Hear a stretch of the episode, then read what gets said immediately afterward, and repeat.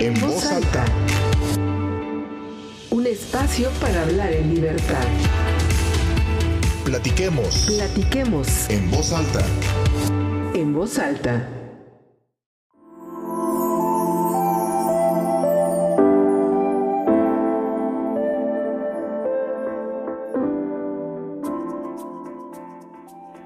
De En Voz Alta, bienvenidos a nuestro podcast, segundo episodio, segunda temporada y con el gusto de, pues, compartir estos micrófonos con Patti Guevara de la Meta del Planeta. Soy Luz María Sánchez y vamos a seguir hablando sobre el tema del agua. Pero antes que nada, Patti, bienvenida. Muchísimas gracias, efectivamente, para todos nuestros seguidores en las distintas redes sociales en las que estamos, pero especialmente en esta.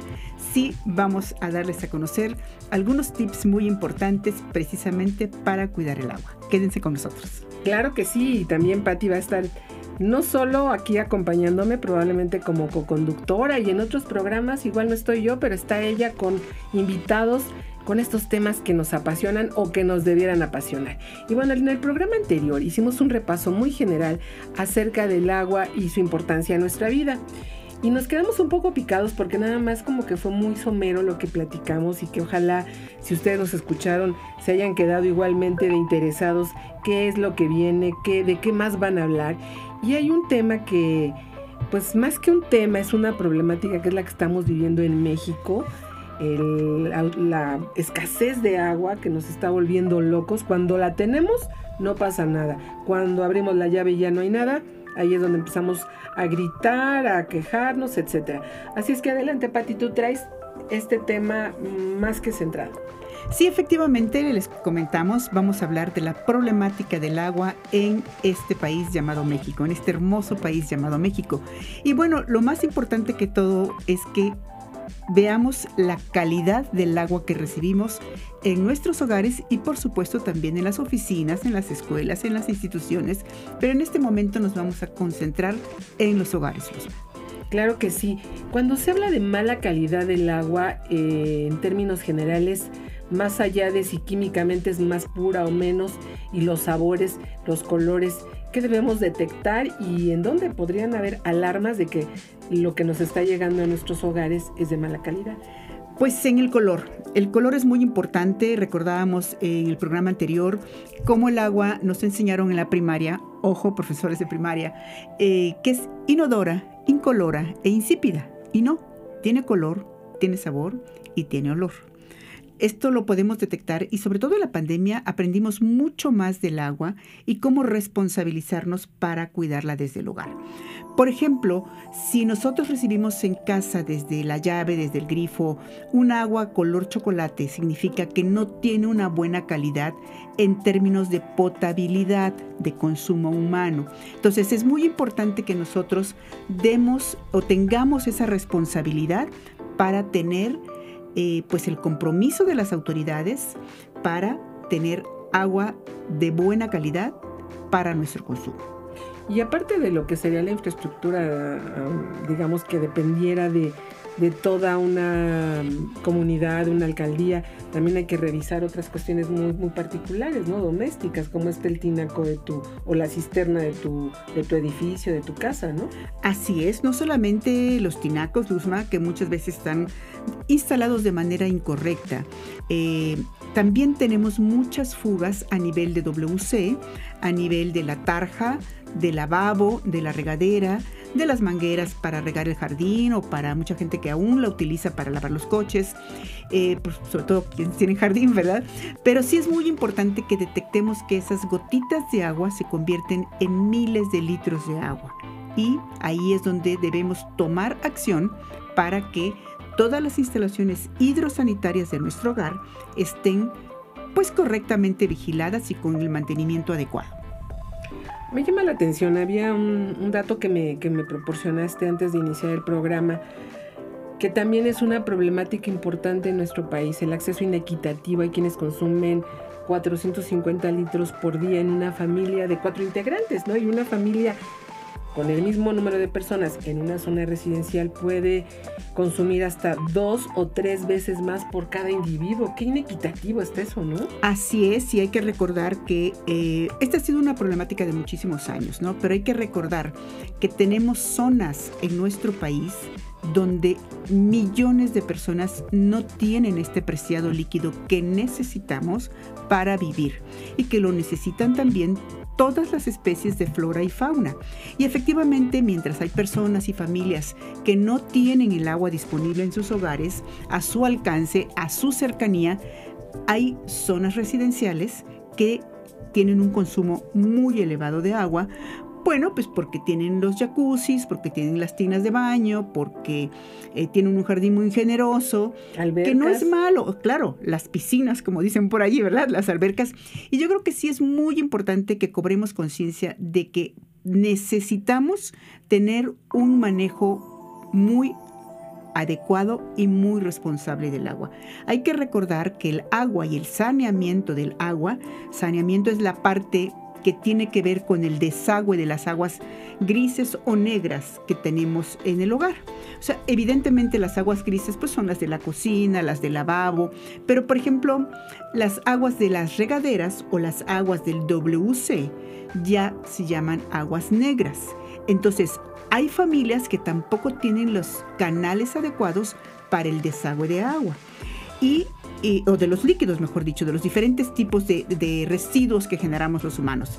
Ahora hay que recordar también, Luzma, que eh, los objetivos de desarrollo sostenible de las Naciones Unidas y parte de la Agenda 2030 tienen que ver precisamente con esto del agua, que es el objetivo número 6. También por allí vamos a ir comentándoles cuáles son los objetivos de desarrollo sostenible para que pues vayamos cobrando esa responsabilidad y esa acción para tener un planeta verdaderamente habitable. Y ahorita que hablabas de esto de, las aguas que ya están, eh, que ya fueron usadas y de no de reuso, sino que ya de alguna forma se consideran residuales. Hablabas también, y, me acuerdo que me comentaste algo del desperdicio que se registra, ¿no? De hasta un 35 o 40% del total. Así es, tenemos mucho desperdicio del agua que llega a nuestros hogares. Es un porcentaje realmente muy elevado, entre 35 y 40%. Significa que, que cada 10 litros, de cada 10 litros, desperdiciamos 3 o 4 litros. Es decir, que nos quedamos entre 6 y 7 litros de agua para uso. Y el no tener esa responsabilidad de tener el mantenimiento adecuado significa también que se refleja en nuestro recibo de pago del, agua.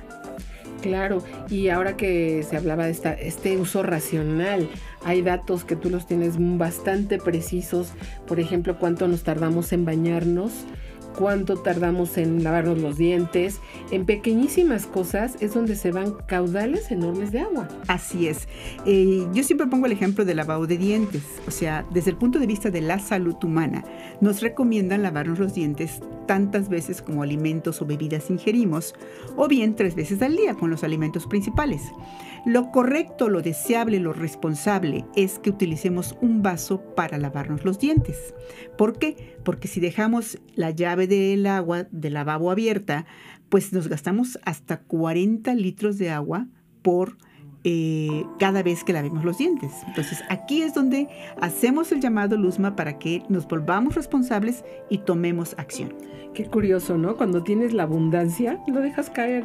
Cuando no hay agua, y tienes que lavarte los dientes. Estás buscando el vasito y con el vasito te alcanza. Así es. Y como sea, te los lavas y con eso te, alcanza, ¿no? Lo mismo ocurre cuando nos metemos a bañar, ¿no? Claro. Que dejas la, regadera, mientras se cae el agua caliente. ¿Cuánto se está gastando aparte del tiempo que estás ahí adentro? Claro.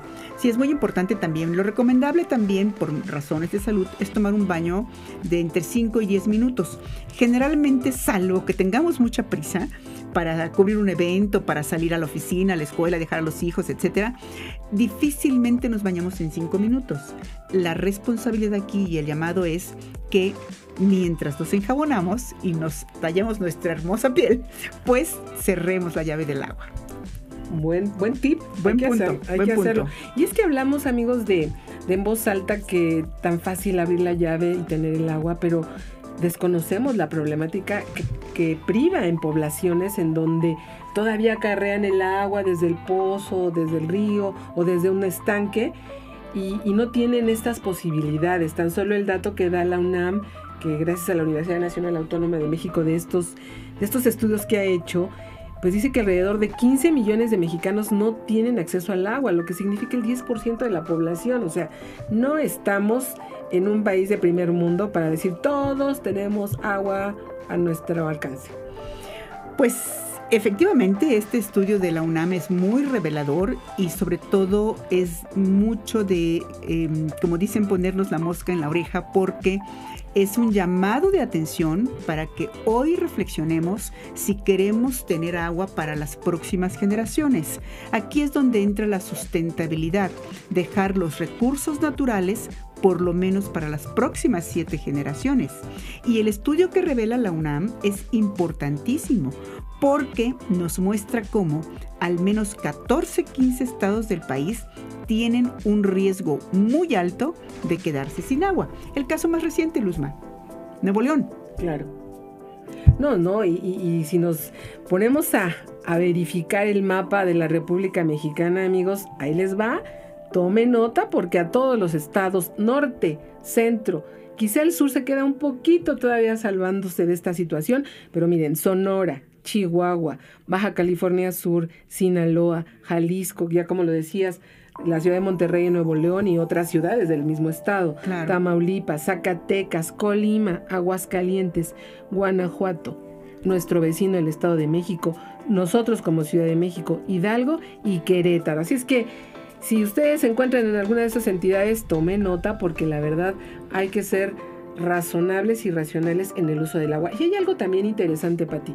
Desde el programa anterior me dejaste con esta duda de este tema de que estamos acostumbrados o, mal acostumbrados a ir cada rato a la esquina o al súper y traernos los garrafoncísimos de agua, pero hay maneras que ya nos aporta la tecnología para, como cuando éramos niños, ¿no? Que agarrabas la, llave del agua y te tomabas un vaso de agua, qué rico, ¿no? Claro. Pero ahora no se hace así, por cuestiones de industria, pero platícanos esa parte. Pues esa parte es muy interesante porque eh, actualmente la tecnología y las condiciones de vida actual, donde todos andamos, aunque supuestamente tenemos 24 horas por día, todos andamos con prisas, con carreras, con eh, actividades que hacer.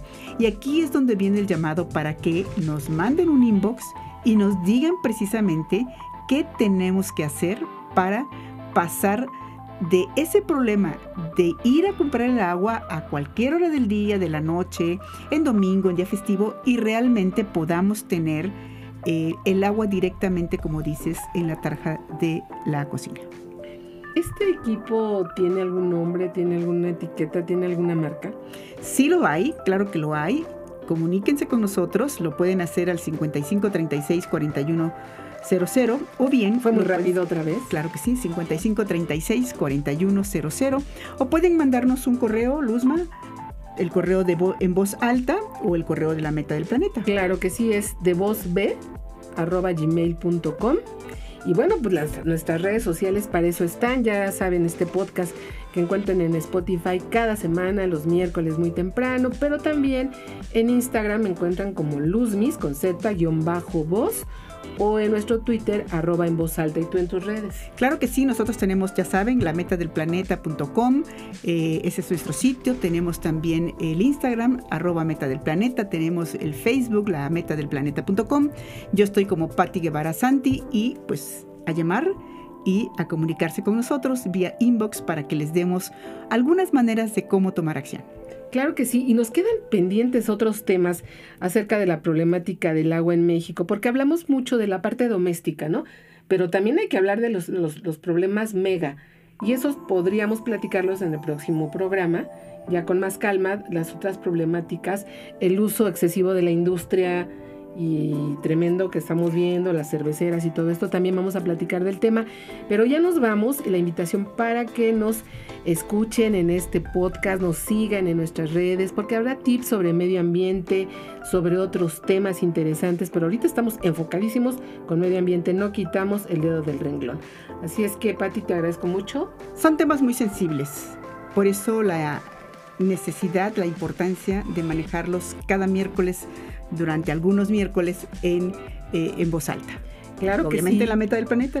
Claro, y hay, hay que recordar, miren, en voz alta es, es digamos que el escenario para que podamos platicar, pero también les invito a que, a que visiten tu página, que es la meta del planeta. Patti tiene muchísimos años estudiando estos temas y en esa página también van a encontrar pues reportajes, cosas bien interesantes, ¿no? O sea, lo- la cuestión del medio ambiente no ac- acaba de ocurrir. Tienes años Así estudiándolo y el problema nos corresponde a todos, el de esta gran biodiversidad de nuestro planeta. Pues ya nos vamos amigos, seguiremos teniendo a su disposición cada episodio desde muy temprano, todos los miércoles por Spotify. Nos pueden escuchar en cualquier momento, en la cocina, en, en el carro, en donde quieran. Síganos en esta plataforma y pueden activar la campanita para tener la notificación de un episodio nuevo. Patti, pues ya nos vamos, muchas Al gracias. contrario, Luzma, muchísimas gracias. Recuerden, estamos en voz alta, pero también estamos en la meta del planeta.